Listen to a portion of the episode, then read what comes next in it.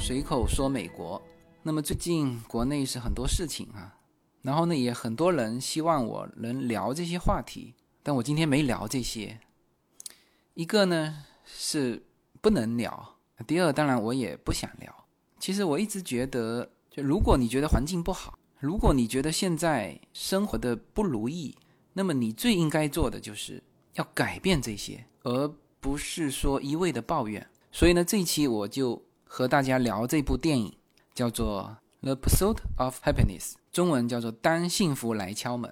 呃，美剧我是聊过三期了哈，包括《西部世界》，包括《权力的游戏》，包括了啊很早之前的《绝命毒师》。那么电影我还没聊过，就是美国的电影。那其实我和大家一样哈，就是会喜欢很多美国的电影，包括《肖申克的救赎》，包括《阿甘正传》。啊，包括《海上钢琴师》啊，这些我都觉得非常好。就是其实一部好的作品，真正你看过多少年之后，还能深入到你骨髓的，你呢一定有一种叫代入感。我就和一个朋友聊过，我说像这些影片，包括我刚才说的《肖申克的救赎》《阿甘正传》《海上钢琴师》，这个主人公身上散发的这种光泽。其实很多代表了我们自己的的性格，就是你一定会有一个代入感。为什么不同的人喜欢不同的影片？就是他的个人经历、他的性格啊，决定了他对某些影片有代入感。他觉得自己就是影片里面的人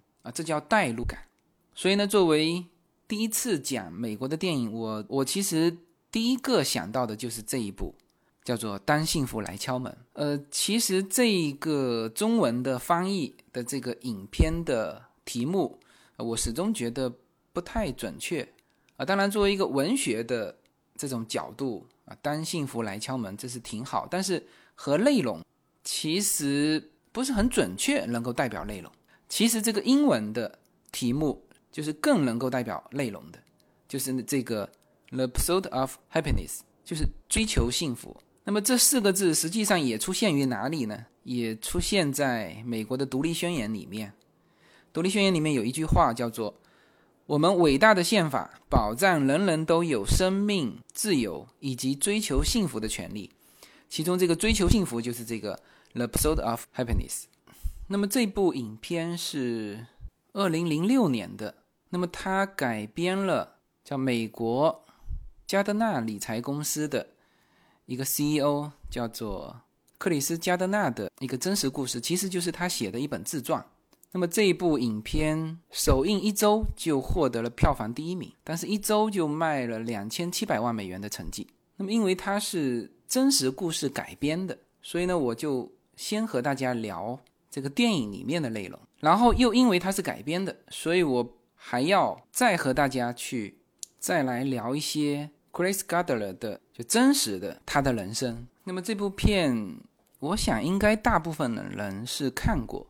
我记得这个片为什么对我有代入感啊？就是我应该是这部片一上映我就看了啊，当然不是在电影院，因为那时候还我不知道国内应该是没有同步上映的，我是在这个网络上的资源看的。然后这一片呢，还是叶子推荐我看，应该就是在二零零六年，就是那个时候这个事业上呢，就是终于进入一种比较顺利的阶段。啊，但是呢，之前经历了蛮多的低谷，所以看完这一片，我也叫做印象深刻，就以至于说，其实我这一片总共就看过一次，就是在二零零六年的时候看过一次。你知道这种片啊，就影片有两种，就一种是很好看，就甚至你可以看多遍啊，但是呢，你只是消费它啊，比如说一些。这种武侠片打得非常精彩，你呢就有的时候会会想消费它，但是有一些片啊，包括我说到的之前说到的这三部《海上钢琴师》《阿甘正传》《肖申克的救赎》，这些片都是你只看过一次，你说句实话，你也不想多看。包括像《肖申克的救赎》，包括《海上钢琴师》，就是你不会特意再去看一遍，但是呢。它会留在你内心深处。当你想到这种这种伟大的影片的时候，你会立刻想到他们。那么这一片呢，当幸福来敲门》。呃，应该说几个主角都是老戏骨了，比如说男主这个威尔·史密斯啊，他很多片大家都熟悉的《黑衣人》，还有那个《我是传奇》，就是他应该在当时正好二零零六年左右也是最当红的。然后呢，他的儿子就是在剧中扮演他儿子的那个小孩，就是他的自己的孩子，就是 Jordan Smith。然后呢？他的老婆，其实他的老婆在这个剧里，这这部电影里面出场的并不是很多，呃，主要的还就是这个威尔·史密斯和他的儿子，因为他老婆之前出现完，后来就离开他们了嘛，后来去了纽约，就是其实就是这个苦日子、穷日子是实在混不下去了，只能是叫做抛弃老公和孩子，其实那个孩子他是很爱的哈。但没办法，日子过不下去了，他就抛弃他们，就去了纽约。虽然说戏份不多，但是我看到这个女主角哈，呃，之前看的时候就是十一年前看是没反应的，但是呢，这个我为了讲这期节目，就今天啊又把这篇翻出来又看了一遍。这个的女主角是谁呢？是 Cindy Newton。这个人啊，你们看《西部世界》的，有看过《西部世界》的。一看到他就好熟悉，他就是在里面演，就是那个黑人女主角的那个，所以这个也是老戏骨啊。你想一想看，他在十一年前就是主演这种女主角，算是主演哈，主演这一部奥斯卡这个获奖提名的这个片啊，他演这个悲情的角色演得特别好啊，大家可以去注意一下他的演技。那么这一篇所发生的这个背景是在一九八一年。呃，那个时候整个美国经济不好，他们是生活在旧金山的。啊，其实旧金山的物价现在是非常高了啊，但是一九八一年的时候，那个时候正好遇上金融危机。我观察了一下片中的一些金额啊，其实真的是很低的啊。比如说这个电影的一开始，男主角就交代了，他是卖一个医疗器械的，叫做手提式骨质分析仪，就那个东西。他说一个月卖两台，他就可以维持生活。那么一台是多少钱呢？一台是两百五十块钱。我一直在质疑这个数字哈，因为总共两百五十块钱嘛，这个两台也就是五百块钱，他五百块钱怎么够一家生活啊？当然这个他太太还打两份工啊，但是不管怎么样也还是很少的嘛。所以我一直很质疑这个数字，我当当时一度觉得应该是两千五百块钱可能才对哈。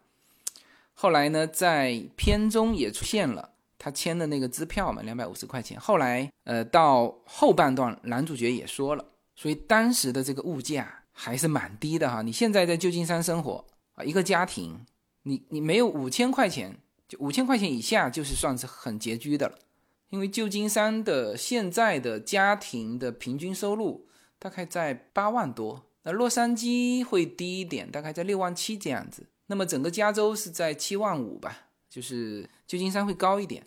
那么这部片呢，所以我刚才也反复的说，它的中文名字叫做《当幸福来敲门》是不对的哈。第一，他不是坐在那边等幸福来敲门。如果说等幸福来敲门，这是一种被动的，其实上他是在追求幸福，就是这个英文名特别的准确。另外呢。说幸福来敲门，就是通篇从一开始，就是他就陷入最低谷的时候，然后他的他的走背运啊，是一直往下走。当然，他的希望也是啊一条并行的线是在一起的啊。比如说，影片一开始他就在卖他的很难卖的那个医疗设备，他说他每个月必须卖两台，但是很久没有卖出去了。然后呢，还屡屡遭遇这种这种走背运的事情。啊，比如说这个医疗器械寄在街边的这个流浪歌手那里啊，结果这个医疗器械被人家拿走了，这个也是很很无厘头的事情。就他走之前还跟这个这个流浪歌手说，他说这个东西你拿了也没有用，我是专业人士，我都很难卖出去，你拿了没有用，结果还还是被拿走了。就是他的这个备孕就一直走啊，一直走到他老婆跟他分手啊，先是分手啊，后来是离开了纽约。因为他分手，他还可以带带孩子嘛。离开纽约，那这个孩子，他无论出什么状况，这个孩子只能跟着他。然后呢，备孕继续走，他付不起原来的房租了嘛，就改到汽车旅馆，就是比他原来的房租只要一半的这个钱的房租。后来连这个钱也付不起，因为什么呢？因为他没交税啊！你知道，在美国是这样子，就是说他报税完之后，他给你一段的时间你要交税。那当然，你说我没钱，没钱你可以延期啊，延期可以延一次两次，但是你再不交税，这个政府啊可以直接划扣你银行账户的钱。那他当时就是就最低谷的时候，就是被被扣税完，全部的资产只剩二十一块，所以他也没有办法付那个房租，结果呢就被人家赶出来。然后这个继续哈，因为因为他去参加的那一份。叫实习生的培训，就是做这个 broker 的，就是叫 star broker，叫叫股票经纪。那么做这份工作，前面六个月的实习期是没有工资可拿的。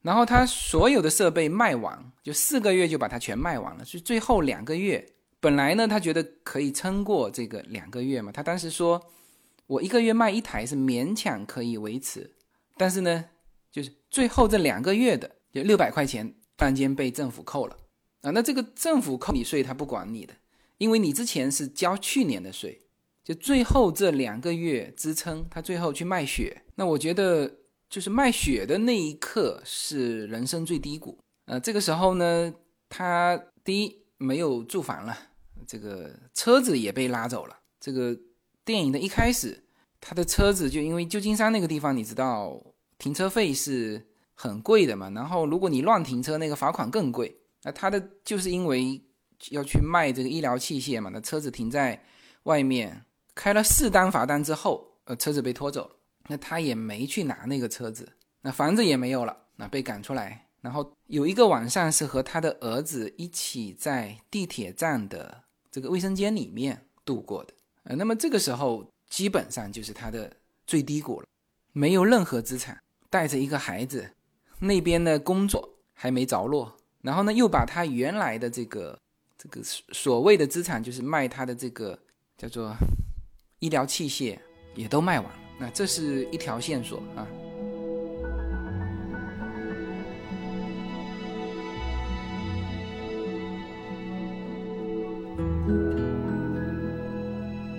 每一次自我突破都源于一个勇敢的开始。大家好，我的新专辑《随口说美国》的中美跨境创业与投资专辑已经上线。移民之后做什么？家庭资产如何在美投资？中小企业遭遇瓶颈，如何进行对外突破？这些话题是这个专辑希望和大家探讨的话题。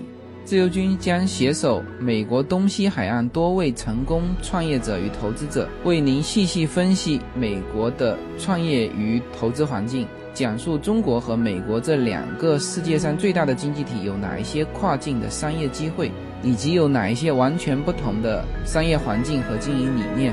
如果您需要自由军和二十多位成功的美国创业者和投资者成为你的智囊团，那么加入我们吧。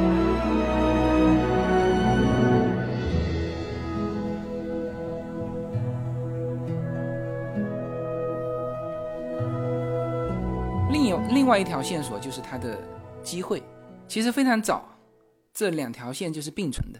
就是影片一开始其实也就交代了他的这种就发现机会的能力啊。他有一次在停车的时候发现一部红色的跑车，那么从车上下来的这个人呢，这个脸上是洋溢着幸福的笑容，他用了“幸福”这个词。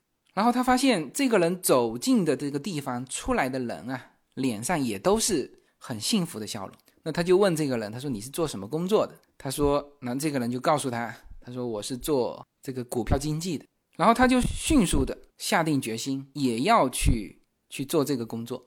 他有问这个这个股票经纪，他说你你这个是不是需要很高的学历？因为他的学历并不高嘛。他说不需要，他说你只要对数字有概念，并且知道怎么为人处事啊就可以了。那他觉得他可以。然后呢，就去去培训，啊，去争取这个实习的机会。那么他的妻子始终呢，在他做这种决定的时候呢，都是打击他。他妻子问他：“你到里面去面试什么岗位呢？”他说是股票经济，他他妻子立刻反讽他说你干嘛不去当宇航员啊？他也没吭声。然后通过他在很差很差的环境之下的那种努力啊，不断的争取争取到实习的机会，这个和这个证券公司的老总故意跟他说同路哈，就想跟他介绍自己啊，结果呢无意之中啊，因为那个时候魔方刚刚流行嘛。就在他车上拼对了六六个面的魔方，那这个在当时来说是很罕见的，因为这个玩具当时一九八一年刚刚推出来，算是最流行的美国最流行的玩具。说是一个大学教授可以花三十分钟，就数学的哈，大学教授可以花三十分钟拼好一面的魔方。那当然现在很多很快了哈。哎，通过这种东西给证券公司的老板留下深刻印象，于是就给了他一个面试的机会。那么面试那出戏哈是非常经典的，这个我相信就是真实的主人公，因为他这个写的是自传，自传改编的嘛，我相信他不会有这么戏剧。但是呢，这个导演确实是处理的很好，就是说他前一天晚上在家里刷油漆啊，因为他答应了那个房东嘛，就是用刷油漆来替代一周的这这个房租。那么正刷着油漆啊，因为他。这个罚单没有交，所以呢，警察上门把他拘留了。呃呃，就这一点哈，就说明什么？说明美国执美国这个社会哈是严刑峻法的社会。所以呢，其实中国社会在法律的执行这个层面，其实和美国社会相比还是太松的。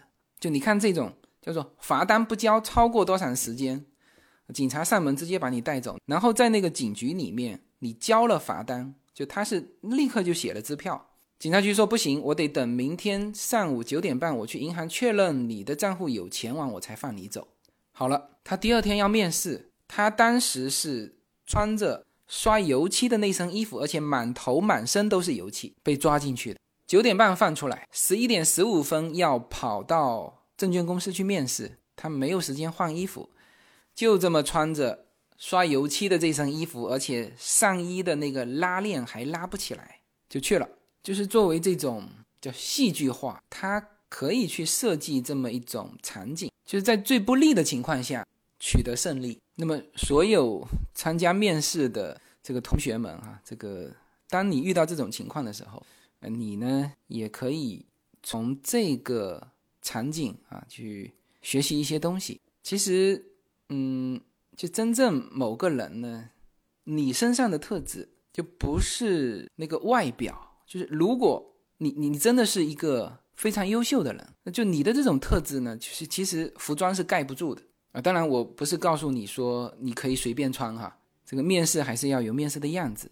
那么他即使是这样，其实你去看他的细节，他在整个面试过程当中展现了三点：第一，诚实，他一上来就告诉这个面试官我为什么穿成这样，他就把他罚款没交被警局带走这一系列的事情全说了啊。第二呢，他展现了他够聪明的一方面，就是他曾经在海军的什么雷达组里面获得第一名。还有一个就是他曾经给其中的一个面试者展现过他能够把六个面的魔方拼好的这个这个特质。还有一个，他就他面试的时候他的表达非常好，非常短的话，他他告诉这个面试官说：“如果我不懂，我会告诉你我不懂。”但是我有我的方法把它搞懂，那么其实这些都是会留给面试者深刻印象的，就是因为这个人就面试的人，他要他需要的那些点他都有啊，包括需要诚实、聪明、执着、认真，他都有。那么这这个服装呢，他穿成这样进来，反而给人家留下极其深刻的印象，是吧？这个突发事件，最后这个主面试官问他说：“如果有人不穿衬衫？”我还录用他，你能不能给我一个理由？他怎么说？他说：“那可能他穿了一个非常考究的裤子，叫做 Right Nice Pants，全场爆笑。然后整个影片呢，就是他一边是一步一步的这个生活上越来越窘迫，但是呢，这一边另外一条线就是一步一步的他在努力获得这个岗位，就是股票分析师的这个岗位。呃，这些东西是纠结在一起的。刚才说了。就是不断的通过自己的努力啊，去克服就一系列的问题，包括他考试的时候，为了追赶那个，他有一部仪器嘛，当时赶那个地铁丢在了地铁站，然后被一个乞丐拿走。他那时候考试前十分钟休息，他突然间看到这一部这部设备，因为那他那时候已经没有钱了，而这边证券公司又不给他发工资，他最后一台他的设备也全卖完了，最后突然间出现了一台他原来丢失的这个设备，他就去追。啊！结果被车撞了，一双鞋还撞没了。他是光着一只脚进去考试的，就是在他追求这个幸福的过程当中，其实是非常狼狈的。那你想想看，面试的时候，这个穿的是一身油漆的衣服；考试的时候，鞋被撞飞了，然后和儿子一起在地铁站的这个厕所里面过夜，外面还有人敲门，因为有人要进去嘛，他就反锁住了，躲在里面。叫做在在他人生最低谷的时候，老婆也走了，是吧？全身只剩下二十一块钱，他始终什么呢？始终心中啊有一个方向，然后努力朝那个方向去去走。所以你说这个影片名字叫《幸福》，就是有希望就有可能有幸福。他和他的孩子有一段对话啊，这段对话很经典了，这个我想无数看过这一篇的人都会把它记住。那时候他搬到汽车旅馆，还有地方住的时候，他带着他的儿子在天台上面打篮球。呃，那个天台我一看就笑了，什么呢？飘着两面中华民国的国旗，当然有一面是美国国旗啊。那个地方什么地方呢？就是旧金山的唐人街。因为这个影片一开始我就觉得应该就是在唐人街附近，然后那个地理位置我不敢确定。那直到我看到那两面。那个位置的中华民国的国旗，我就准确的知道在哪里，因为那个地方我走过，就是他就是在唐人街那里，就住在那里。最开始他儿子寄放的那个幼儿园也是华人开的啊，一个月一百五十块钱。然后那个街边啊，就很多都是中国人，拉二胡的也也有在街边啊。其实那一片是蛮多中国元素的哈。他在和儿子打篮球的时候，他儿子呢很喜欢打篮球，很喜欢投篮。那么他刚开始实际上是打击了儿子，他说你有很多很优秀的地方，但是你不见得你要走打篮球这条路。但是呢，他很快自己就醒悟过来，就是不能不能这么说，然后就说了这个下面这个经典的这段话，他说别让别人告诉你你成不了才，即使是我也不行，就即使是你老爸说你成不了才也是不行。如果你有梦想，就要去捍卫它。那些一事无成的人想告诉你，你也成不了什么大器。但如果你有理想，你就要去努力实现它。呃，这段话当时我零六年看的时候，也给我留下非常深刻的印象。嗯，可能在此之前，我我还没有这种感受过。这实际上是就告诉孩子，你老爸都不能说你不行啊。如果你想做什么，你就要去捍卫它。就捍卫不是保护哈。捍卫呢，代表了可以很大声的去反抗那些说你不行的人啊。这个我印象当中，我我是第一次听到这么一段话。那么当然，最后在他最最低谷的时候啊，终于他被这家证券公司录取了。那么这家证券公司是二十个人收一个人，百分之五的这种录取率，而且别人也都很强。然后他的条件是不如别人的，比如说别人可以打电话打到七点，他必须四点要去接小孩，所以呢，从就正常的来说，他是打不完那个电话的。但是呢，他是就是也是没办法，别人都是从这个门卫打电话打到 CEO，他他实在打来不及了，他就直接去找 CEO 找老板，然后呢，也是一堆的这个麻烦，让他第一次呢还爽约了，后来第二次他去了这个老板家里。就是向他当面致歉嘛，当时爽约了，因为这个反正你知道他是总是一堆事情的啊。但是这个 CEO 呢还很 nice，邀请他和他一起去看这个橄榄球啊。从这一点你就可以感触得到这个美国人的一个一个关于阶级的一个观点哈。你看，就他只是一个这个证券公司的实习生，而对方是掌管了好像一百多亿退休金的。一个 CEO 啊，他可以邀请他一起去，就是初次见面啊，带上孩子一起去看橄榄球啊。当然，这个 CEO 最后是没有做成这个这个人的生意，但是呢，他因为和有这种机会嘛，他就认识了很多这个公司的员工啊，结果做了三十几个这个公司的员工的生意，最后呢如愿的加入了这个证券公司。当然后面的事情，这个影片呢就不演了哈。所以我说他这个叫幸福来敲门，或者说叫追求幸福，实际上幸福在这个影片里面是看不到的。就整个影片总是在一种极其压抑的困顿的一种状态下，在追求幸福啊，一边是困顿的、越来越恶化的这种经济情况，那一边呢是追求这个这个他理想的这个这个岗位，就始终只演了这么一段。那么后面的内容，他影片呢是在结尾的时候用这个字幕来告诉大家，这个人呢后来。进入的这个行业啊，做得非常好啊！在一九八七年的时候，他自己开了一家理财公司，然后在二零零六年的时候，他把他的股份卖了，那把这家公司的股份卖了，卖了几百万，就是成为了百万富翁啊！当然，后来这个人就真实故事中的这个人叫 Chris Gardner，写了一本自传，才有了这一部叫做《当幸福来敲门》。没有什么能够阻挡你对自由的向往。人生是一趟旅程，精彩的是沿途的风景。大家好，非常高兴能够在二零一七年继续和大家相遇在随口说美国。那么现在大家除了听我的音频节目之外，大家还可以登录我的微信公众号，公众号的名字是英文大写的 L 一，然后是数字二零一零零一一五，大家可以找到无限空间。这是一个新移民家庭和一个在美国打拼的一个普通创业者的个人空间。同时，我还开通了新浪微博，名字也是随口说美国。移动互联网的神奇之处呢，就是可以把同类的人拉得很近，天涯若比邻，世界地球村。让我们享受这个自由连接的世界吧。蓝莲花。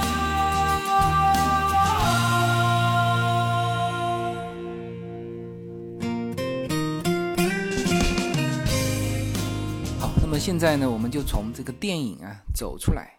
那么，因为这个电影呢是就是根据一个真实人物的一本自传改编的。那么，这个真实的人物啊，Chris，他的自传的名字就叫这个《The Pursuit of Happiness》，呃，就是叫这个名字。那么，其实影片是把他的很多经历浓缩在这么很短暂的这个时间啊去展现。你看哈，从电影里面，我们从他。这个做这个医疗器械啊，开始走下坡路啊，是吧？然后决定改行，那么最后呢，就成功成为了股票经济。那么这个他的这个就不幸福到幸福的这个过程就全部完成了。那么实际上的真实情况是什么呢？就是写自传的这个作者他的人生经历啊，到底是什么样的？你看哈，影片呃，从他这个进入成为股票经纪人，就直接跳到了他。一九八七年就成立了自己的公司啊，就感觉好像之后就一路向好啊。实际上真实情况比这个要要更惨。什么呢？就真实情况是这个 Chris 啊，当时辞职转行，就原来他是这个做医疗器械销售的，那这些都都跟电影上是合着哈。那么转行成功获得了这个证券公司的聘请，但是还没上班，请他的人就被解雇了。于是新工作泡汤了啊！你看哈，这个是真实情况，这个是紧接着电影之后的。然后呢，和妻子吵架，然后呢被警方追缴了一千两百块钱的违例停车罚款。这个是电影开头是有体现哈，就是他的车子被贴了四单罚单之后，不是被拖走了吗？那么他是也没这心思去要回这个车子，也没钱去要回这个车子。但是呢，这个东西不是说你不要这个车子就算了哈。结果警察追上门，向他追讨了一千两百块钱的违例停车罚款。因为无力还钱，他被判入狱十天。但是噩梦还没完成，出狱之后呢，他发现他的妻子跟儿子都消失了，他变得一无所有。就是在这个电影结束之后，真实的情况是是继续的恶化啊。也就是说，在一九八一年他考上了啊，成为了股票经纪人之后，还有很多波折。啊，当然，最后是是对的，就是一九八七年他自己成立了一家这个证券公司，然后二零零六年他把这个证券公司卖掉，赚了几百万。那么这个是在这个电影之后啊，因为电影只是浓缩在他这一段时间嘛。那好了，真实的这个 Chris，他在这个电影之前是什么状况呢？呃，其实他的情况也是很不好的。就比如说他的电影里面也有说到，说说我二十八岁才看到我自己的父亲。他说我绝对要让自己的孩子知道他们的父亲是什么样的。那这个影片里面只交代了这么一句。那实际上呢，他很早就是父母就离异嘛。那么他是跟着他的继父生活的。他的继父是一个性格非常暴躁的人，经常家庭暴力，殴打他的母亲。然后呢，这个家庭情况是非常严重。这个他的母亲还曾经要纵火烧死这个房中的他的继父，就是反正很。很糟糕的家庭情况，他就是在这种家庭情况下出来。那么他当过兵，那么你看哈，他这个人呢，呃，他始终是在往积极的方向走。比如说，他的家庭很不好，有家庭暴力，他的生父啊是没有尽到责任的，啊，他的继父又是这个样子。但是呢，留给他的这个是什么呢？是他一定立志。要让自己的孩子从他身上学到正面的东西。他的他的环境是不好的啊，因为他是黑人嘛，你可想而知他的教育啊。他到后面后来参军了，他只能是这样子。那么其实从电影里面也可以非常深刻的看到两点：第一，他是其实是蛮有赌性的，就是这个叫做竭尽全力去抓那个很小的机会啊。其实你从他。影片的一开始，他做这个医疗器械，你就会感感觉得到，他起点低嘛，那么只能去做一件很难的事情，就是去做这个很难卖的这个医疗设备。但是呢，他由于这个设备很难卖嘛，就是他自己说了，它的功能是比这个 X 光机会准确一点点，但是价格是 X 光机的两倍。那这是一件很难的事情，但是他一签就签了旧金山的总代理，他当时是有一家公司的。啊，你就发现这个人其实他的赌性是很强的。那由于他的赌性啊，造成了他在做医疗器械、做医疗器械这个这个总代理的这个公司的时候呢，这就赌输了嘛，这个一路下滑啊。但是呢，他瞬间他只是看到了一个开红色法拉利的这个男士，是吧？就问了他几句话，就迅速的能够抓住转行的这个机会，从他的医疗器械的销售员到他的。股票经纪，就这个人抓机会的能力是很强的，也敢赌。那这是第一点特性，他的性格。还有一点就是，他无论在什么样自己非常狼狈的时候，跌到最最低谷的时候，第一，他不认为自己就这样了，就自暴自弃了，没有，从来没有，是吧？他的想法总是比别人对他的看法要大胆。那比如说，他想要做这个证券经济。那他的妻子就调侃他嘛：“你干嘛不去做宇航员呢？”就说明他的目标是要比别人看待他的要更远更大，而且而且会朝这个方向去努力，就是一步一步的做到。呃，这这不是一个故事哈，这个真实的这个人就是这样，就是最后他就是进入了这个财经领域啊，通过做股票证券这件事情，那过上了非常幸福的生活。他最后呢是在。这个南非啊，扶贫啊，进行啊这种慈善事业。他在自传里面写，他说这本书是讲述我的故事，但是呢，他实际上讲述的是我们的故事。他说这里“我们”一词的定义是每个有十足充分理由和借口屈从于一切能够想象到的负面事物的人。他们可能遇到的是酗酒、家庭暴力、虐待孩子、没有文化、心怀恐惧、无可奈何等等。但是这些人。都决心走另外一条道路，而不是成为他们所处的周围环境会把他们塑造成的样子。他说：“尽管当一个单亲爸爸充满艰辛和挑战，但是这种境遇也激励他不能自暴自弃。”那么他在书里面写道：“在大街上生活了一年之后，我们终于找到了一个栖身之所。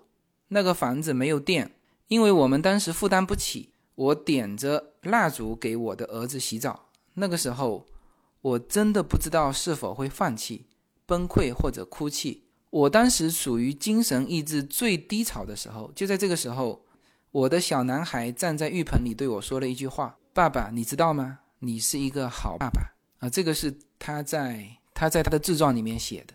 尽管没有什么经验，也不认识什么人，也没有一张大学文啊，但是 Chris Gardner 终于还是在一家经纪公司得到了接受培训的机会。当他通过考试成为一名有执照的股票经纪人的时候，他知道他将会成功。啊，这个才是这个故事的全部。那么这个故事就是他的人生比他这个根据他自传改编的这个电影其实更激励了。所以呢，我觉得这个片子是非常值得推荐给大家的。那么我在我的公众号的文章这个下面啊，经常会有我的听友给我的评论，然后呢，也有一些是私信给我。那么就很多人会把他和随口说美国的故事啊，以及说我这个随口说美国鼓励了他去坚持他们自己的。呃，理想的这些话哈，写在呃我的公众号文章的下面的评论里面，也有就是给我私信。那么这个我几乎是每一期文章及我的公众号都经常收到。那其实这个叫做互相鼓励哈，我也是因为有大家的这个鼓励，我我走到今天。那当然我我也给了大家鼓励。那么就是昨天那有一个。他的名字只是一个点，一个句点的一个听友给我这个留言，我挺感动的。我把它念一下。他说：一四年在美国上学，YouTube 上看了很多美食博主的视频，也自己闹新鲜拍了两则。啊，他从小就喜欢做饭，虽然拍的蛮劣质的，但是却有莫名的成就感。一五年回国，一直想要做点什么，问自己如果不考虑钱，最想干嘛？做饭每天都能做饭，就想着拿出一年试试，用视频的方式记录下来，像 YouTube 美食博主一样。才开始做的时候，我又兴奋又担心，不知道这样的自媒体有没有出路。（括号那个时候还没有自媒体一说，每次别人问我在做什么，都要解释很久。这个跟我是一样的哈。呃，继续啊，有天在院子里散步，偶然在博客。收到了随口说美国，记得讲的是美国的食物，有机食品。很喜欢自由军不急不躁、娓娓道来的风格，讲得很清楚。一连听了好几集，接下来就是每周不忘更新。记得有集自由军讲到太太不太理解自己在干嘛，花时间做这个做这些有的没的。当时自己也开始做。美食自媒体不久，家人也常常旁敲侧击地问我要不要去找一份真的工作。听完那集，好受鼓励，觉得有件喜欢做的事不容易，一定要坚持下去。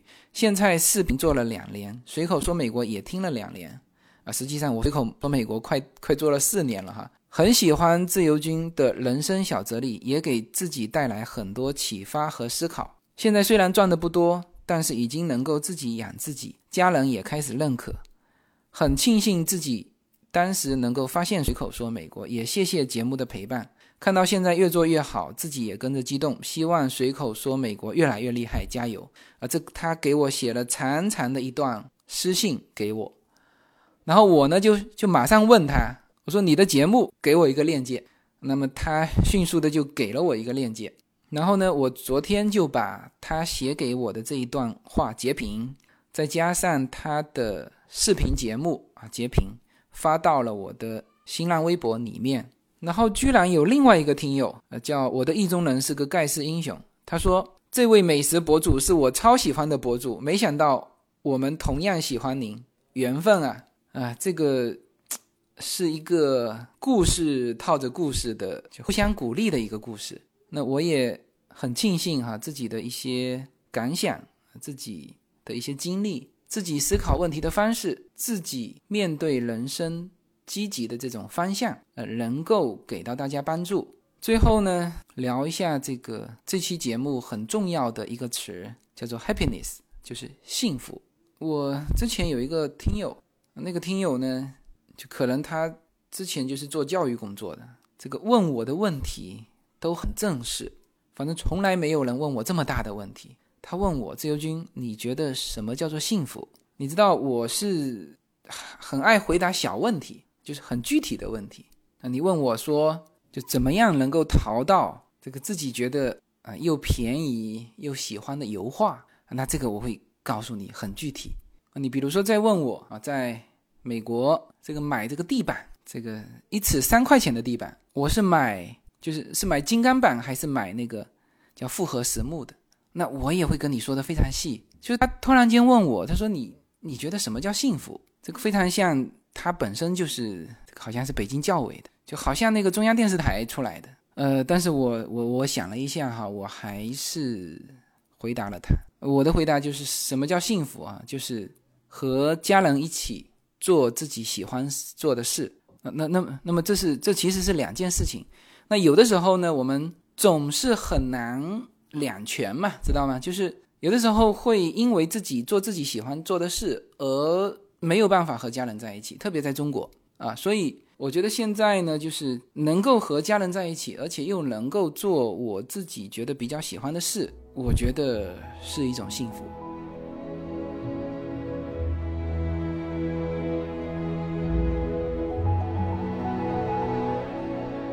大家好，二零一七年我将继续更新我的移民专辑，《随口说美国移民专辑》是一个一步一步指导你实现美国梦的更加专业的一个专辑。现在在我的名字下分为专辑版和单集版，大家也可以在喜马拉雅上搜寻“随口说美国移民专辑”，你就会找到这两个专辑，相同的内容，不同的付费方式，欢迎点击。